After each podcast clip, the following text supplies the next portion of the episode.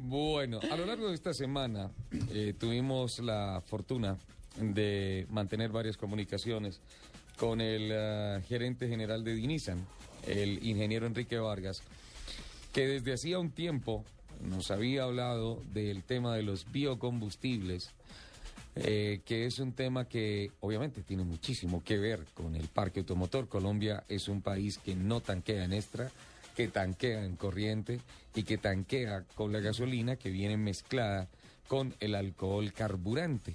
Un proyecto que desde hace muchísimo tiempo se viene eh, trabajando desde el punto de vista legal, desde el punto de vista leyes, pero que hasta, recuerdo, el año 2004, en el segundo semestre, la Federación Nacional de Biocombustibles organizó la primera, la primera gira nacional con unos vehículos Volkswagen, en donde estaba Fernando Jaramillo, que acababa de llegar del Dakar. Lo recuerdo muy bien porque tuve el privilegio de ser invitado por la Federación de Biocombustibles para hacer unas pruebas en donde nosotros mismos teníamos que hacer la mezcla del famoso 10%, o sea, 10 galones de gasolina y uno de alcohol y cargábamos el alcohol en la parte de atrás porque obviamente en esa época todavía no estaba preparada la gasolina y tampoco estaban preparadas las estaciones de servicio. Recuerdo muchísimo que en aquella oportunidad eh, se hablaba de no de los petrodólares, sino de los biodólares por la potencialidad de esta nueva posibilidad comercial, que de todas formas tiene mucho de comercial, mucho de económico, mucho de social, mucho de medioambiental, pero muchísimo más de lo técnico. Ha aceptado muy gentilmente la invitación, don Enrique Vargas, a venir, a acompañarnos, a compartir este sábado de mucha información, de muchos motores y de mucha técnica. Don Enrique, qué alegría y qué orgullo tenerlo acá. Ricardo, buenos días, eh, muy complacidos de estar aquí en Blue Radio.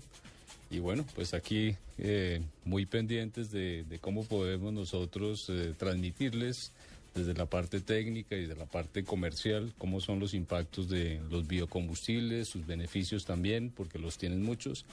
Y bueno, también muy complacidos de que nos acompañen otras personas que supongo que ahora serán presentadas. Hoy vamos a tener que aprender muchísimo de esto. Lupi, porque se vino la plana mayor de Andemos. ¿Sí? que es la Asociación Colombiana de Vehículos Automotores y está, pues obviamente, el gran jefe, el presidente. Tenía el jefe Pluma Blanca. Don, Oliverio García, qué alegría tenerlo acá, Oliverio. Muchas gracias, Ricardo, muchas gracias, Lupi, muy encantado de estar acá eh, compartiendo con ustedes eh, este día sábado que también como a Lupi me fascinan, me encantan. ¿Usted por qué se sentó justo enfrente de Lupi? Eh, bueno, es que, es que, eh, es que era inevitable sentarme en otro lado. O sea, es el, mejor, el mejor puesto. Eh, pero quiero recordarle, Ricardo, que usted le quiero pedir un favor, de frente al micrófono, por favor, para que tengamos un mejor registro. Muchas gracias. Muchas gracias. ¿Quiere recordarme qué?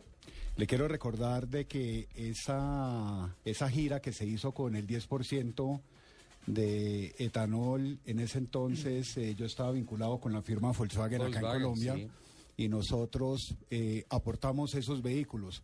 En ese entonces, eh, digamos que la mezcla del 10%, pues obviamente es, era una alternativa y una opción muy atractiva y para nosotros fue un gusto y un placer poder contribuir para que el país pudiera desarrollar esas pruebas con esos vehículos.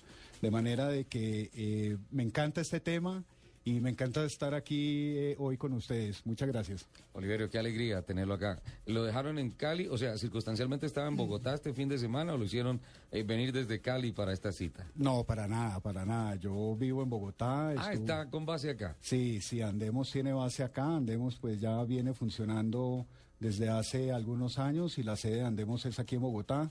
Por supuesto, la semana pasada nos encontramos en la ciudad de Cali acompañando al evento de la Alianza del Pacífico y al encuentro de empresarios. E hicimos también otras eh, reuniones con el alto gobierno.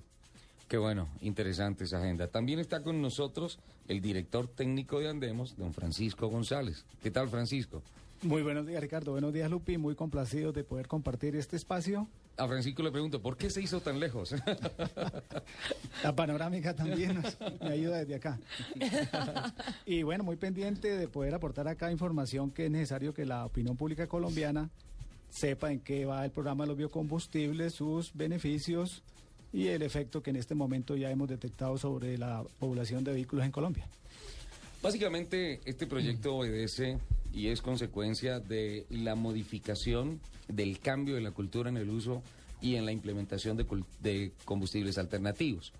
Eh, llega el alcohol carburante a proponer una mezcla hasta del 10% siguiendo los ejercicios, eh, digamos que exitosos, hechos por ejemplo en Brasil, en donde se procesa mucho biomasa de alcohol carburante, y también en los Estados Unidos, en donde la Asociación Nacional de Productores de Maíz han generado una división especial, tanto administrativa como técnica, para impulsar y proteger la, la producción de alcohol carburante partiendo de la biomasa del maíz. Incluso en alguna oportunidad estuve leyendo que hasta la tusa se utilizaba para algunos procesos para extraer algunas gotas de alcohol carburante. En Colombia se empezó desde aquella época, Oliverio, a hablar de alternativas importantes como la remolacha, en la tierra que acaba de visitar Lupi, en Duitama, como eh, una variedad de yuca amarga que también se estaba produciendo en Brasil y que empezó a cultivarse eh, por los lados de Barranquilla, entre Barranquilla y Cartagena, cerca del, Totumo,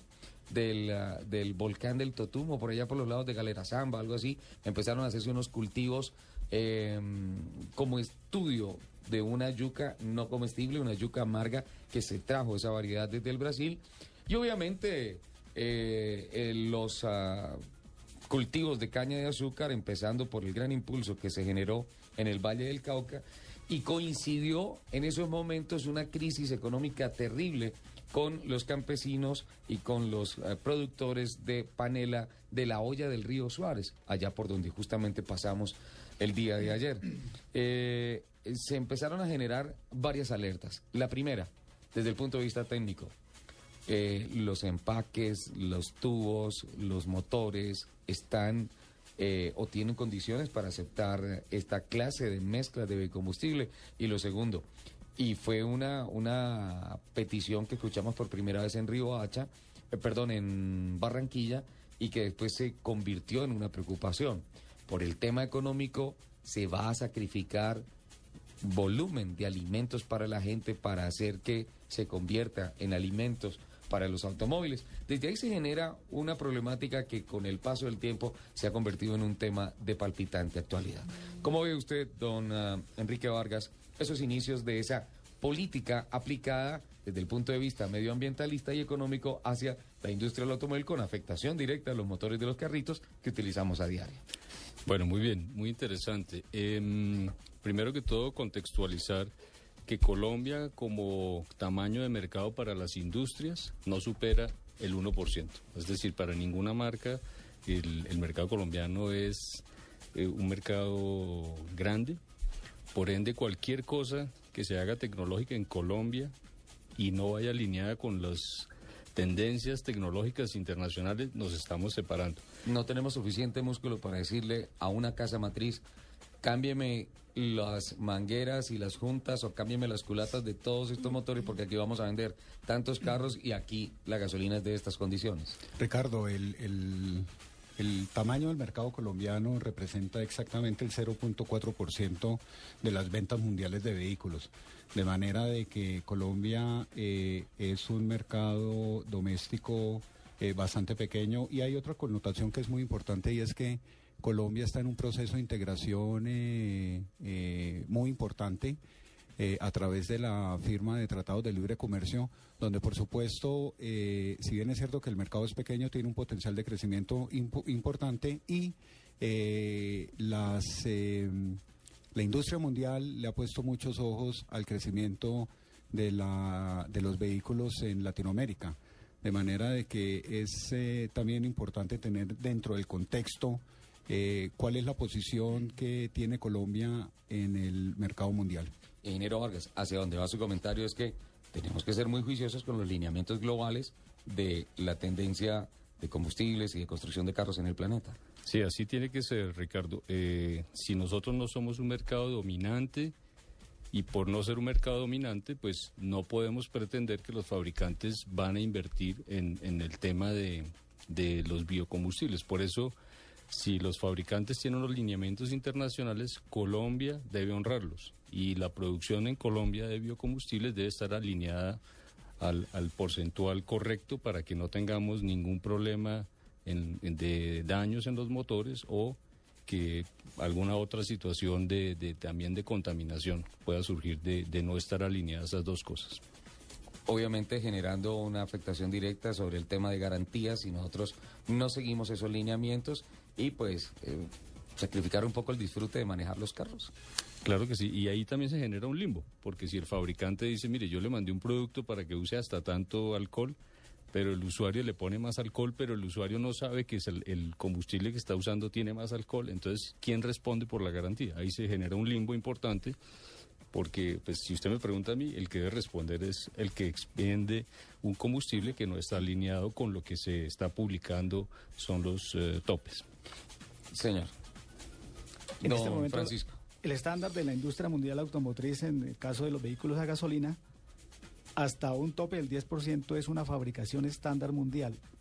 Vehículos para más de 10% ya entran dentro de una categoría de fabricación especial, que es el caso que estamos aquí hablando. Perdón, perdón. ¿Vehículos dentro de qué porcentaje? Hasta el 10% es un estándar mundial consensuado en, de, mezcla, de mezcla de etanol. Nosotros estamos en el 8% en el país. En este momento estamos en el 8%. En promedio. En promedio. Eh, la, la mezcla varía entre 7 y 10% dependiendo de la disponibilidad de de, del carburante que haya en las diferentes regiones. Había un temor desde la época de la primera gira nacional de que pronto, por el factor económico, porque producir un galón de alcohol carburante iba a ser mucho más económico que un galón de combustible fósil, alguien dijera, no, venga, yo le subo ese 8, le paso al 10, al 20, alguna cosa, y pues ahí no me importa lo que le pase a la persona que venga a tanquear acá, pero pues me va a ganar más plática. Las cuentas resultaron ser invertidas, ahora resulta ser de que... Más caro. claro, que es más caro. Y esa es una de las preocupaciones particulares que tiene Colombia. Mientras eh, la mezcla de, de, alcohol carburante se vende más barato en otras regiones del, en, eh, del mundo, en Colombia sucede lo contrario. En, el componente de, de, mezcla lo que hace es encarecer eh, los, el combustible. De manera de que esto es una situación que también afecta no solamente toda esta problemática técnica y ambiental eh, que está en discusión en, en el mundo, sino que particularmente en Colombia afecta el bolsillo de los colombianos. Francisco, eh, significa entonces que lo no puedo decir un mandato técnico, porque finalmente las máquinas, en lugar de recomendar, mandan. Si uno hace lo que no está en la ficha técnica, se dañan. Y eso es un mandato. Hay que reparar o cambiar hasta el 10%. 10% es el máximo para el estándar mundial en, todos los continentes. En eso hay consenso de las asociaciones de fabricantes. Europa se llama SEA, en Japón JAMA, en Corea KAMA, y ahí está representado pues la gran parte de la industria mundial, igualmente los Estados Unidos. Ese porcentaje, perdón Oliverio, ese, ese porcentaje no varía dependiendo del origen de la biomasa. No, no varía. Es, es, un tope, no importa el origen, la, la, materia prima empleada no importa. Hasta el 10% considera, ingeniero Enrique, que se está dentro de una mezcla, digamos que aceptable para lo que tenemos. En, el caso específicamente del, etanol, eso es tolerable. En el caso de los biodiesel, y es algo que seguramente Francisco nos puede profundizar más, está el tema de la manipulación del biodiesel, porque finalmente el biodiesel está vivo. Entonces eh, tiene una fecha de caducidad. Entonces, su manipulación, el tiempo que lleve almacenado, en fin, todas estas cosas hay que tenerlas muy presentes porque pueden causar severos daños en los equipos.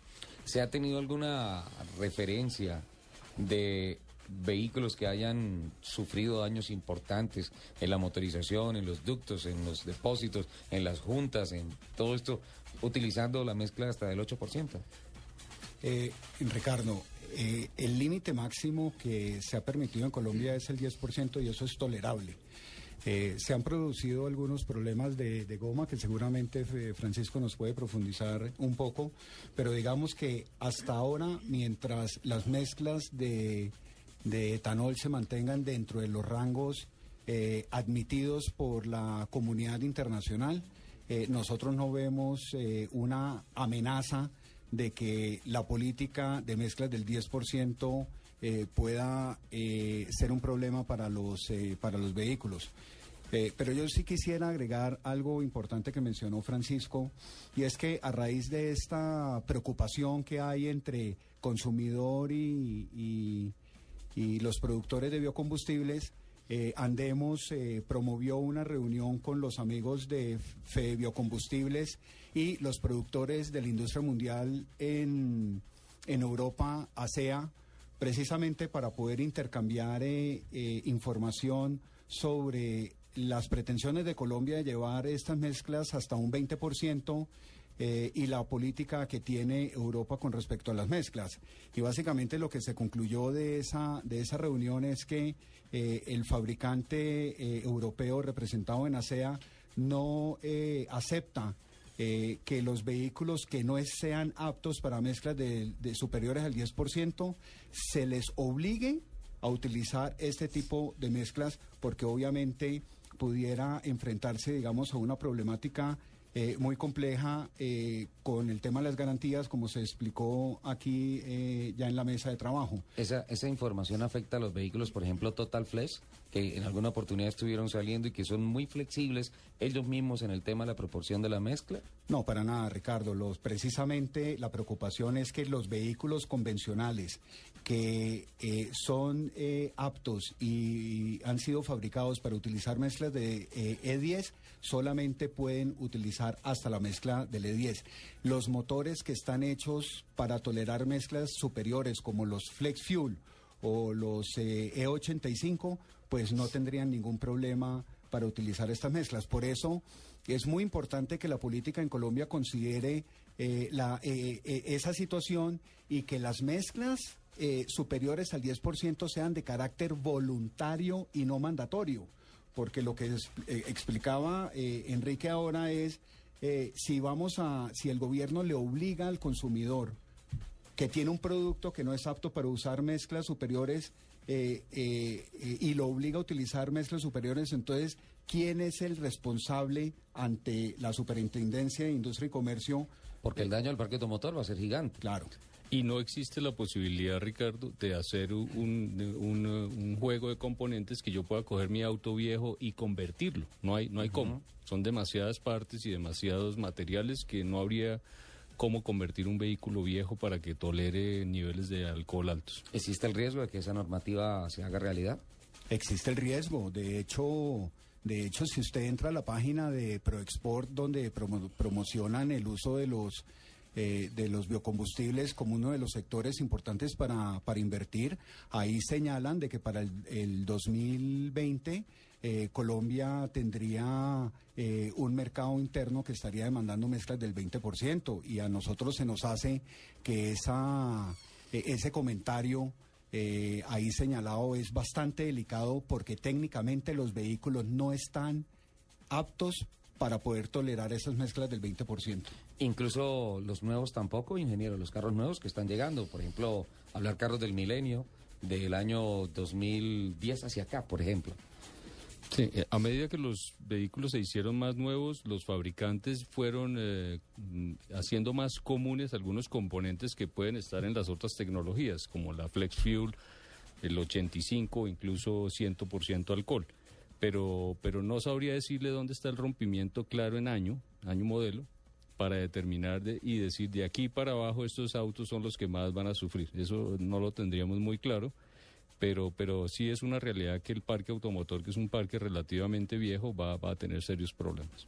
Yo creo, quiero agregar ahí algo muy importante, precisamente que salió de esta reunión en, en Bruselas con los con Biocombustibles, y es que está claro de que hoy en día eh, la- los europeos revisaron su política y establecieron de que el límite máximo lo van a, eh, de mezcla de etanol lo van a mantener en 10%. Ellos en algún momento llegaron Pero allá, quedó establecido Claro, pero allá, ellos pero no pero- aplica para el no, mercado local. Pero los pero pero sí sí sí influye porque entonces los productos que se están produciendo en Europa, que Ajá. son los que se exportan a Colombia, están siendo fabricados con la tolerancia del 10%. máximo el 10%. Exactamente.